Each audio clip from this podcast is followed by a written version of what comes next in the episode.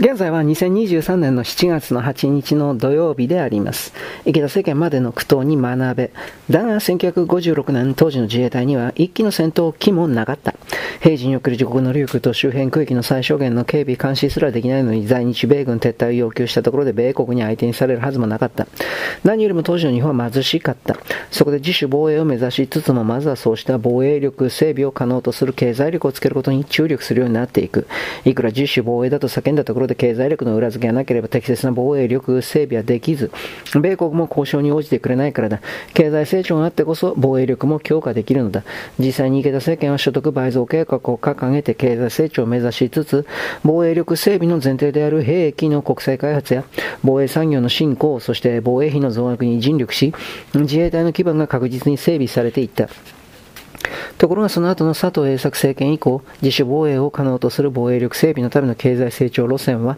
対米依存のまま現在の経済力に見合うだけの防衛力整備で良いとする対米依存路線へと劣化していく。この行き過ぎた対米依存路線を是正しようとして動き始めたのが第二次安倍政権であった。イージス・アショアの配備中止の決定を受けて自民党ミサイル防衛検討チーム座長小野寺元防衛省は2019年8月4日国民を守るための抑止力向上に関する提言を安倍総理に提出して次の3点を国家安全保障会議 NSC で検討するように求めた。第1が総合ミサイル防空能力の強化で、イージス・アショア代替機能の確保とともに、軽空脅威の増大、多様化に対応するために地上レーダーや対空ミサイルの能力向上などを推進すること。第2が抑止力向上のため米国との緊密な協議を求めるとともに相手領域内でも弾道ミサイルなどを阻止する能力の保有を検討すること。第3が地方公共団体と連携した避難施設。既存の地下施設の利用を含めるシェルターなどやその関連技術の確保を含める国民保護のための体制強化に取り組むことだ。この3つの提案を実現するためには2つの組織の壁を乗り越えないといけない。1つは内閣法制局だ。自民党の提言は憲法の範囲内で自衛のために必要最小限度のものに限るとの従来のからの方針を維持することを強調している。従来の対米依存の憲法解釈、つまり内閣法制局の見解を変えるつもりはないので容認してもらいたいと内閣法制局に懇願しているわけだが、それでも彼らはへりくそつけて妨害してくることが予想される。もう一つが財務省だ。これらの提言を実現しようとすれば当然のことながら防衛費を増やすことになるが、緊縮財政路線の財務省から猛反対される。よって内閣法制局が財務省の意向よりも国民の安全を優先するように政府自民党を支援していきたいものだ。なお補足すれば、池田総理が作った宏池会に属する岸田文雄政権は2022年12月に閣議決定した国家安全保障戦略を含める安保3文書において、この3つの課題について取り組むことを決定してその予算を計上した。第4章自民党経済安全保障提言を読み解く。経済安全保障戦略の策定に動く自民党。尖閣台湾をめぐる軍事紛争だけではなく軍事力を使わない戦争、つまり経済力を利用した脅威が高まっている。例えば中国とのビジネスを続けたいのであるならば、尖閣島諸島問題について発言するな、新型コロナに関して中国批判するな、台湾を支持するな、みたいな形で経済を武器にして相手国に自国の主張を強制したり同意させたりすることが世界的に大きな問題だとみなされるようになってきている。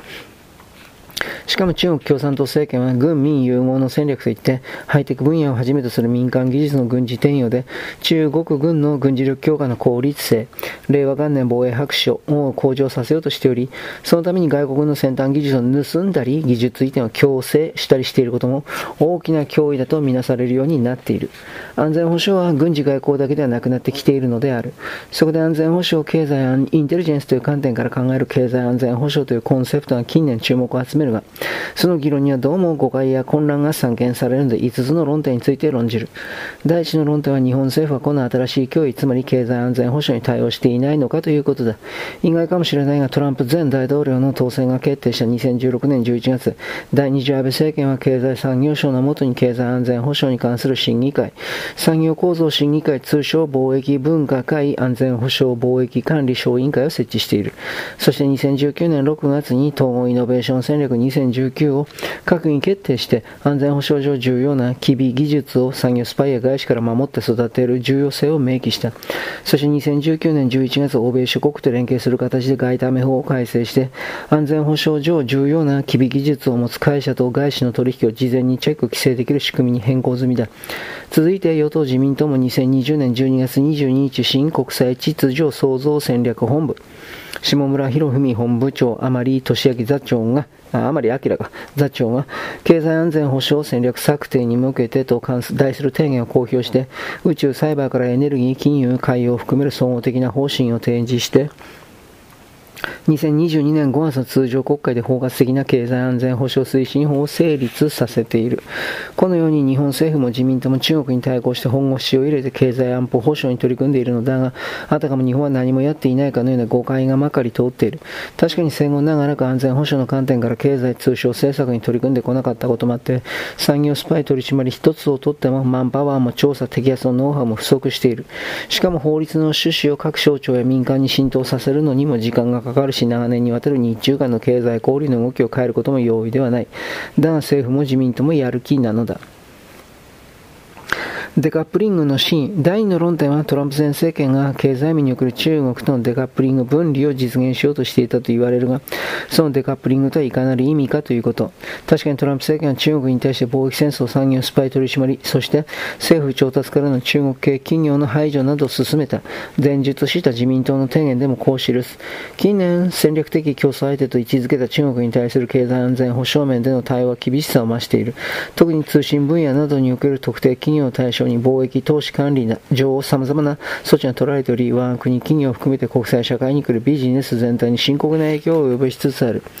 例えばその一つの表れとして我が国でも注目されている技術分野を特に取り上げれば2018年8月施行の国防受験法2019では輸出管理改革法 ECRA と外国投資リスク審査現代化法 FIRRMA が規定され、米国政府機関に対して特定5社を含める一定の中国企業の通信監視関連機器サービスの購入、利用などが広範囲に禁止されている。米国はもともと日米貿易摩擦に代表されるように外交と通商政策を連動させてきており、安全保障の観点から外資規制の仕組みが存在していて、日本と違って一旦動き出すそのタイも早いのである。ここまでよろしく。ごきげんよう。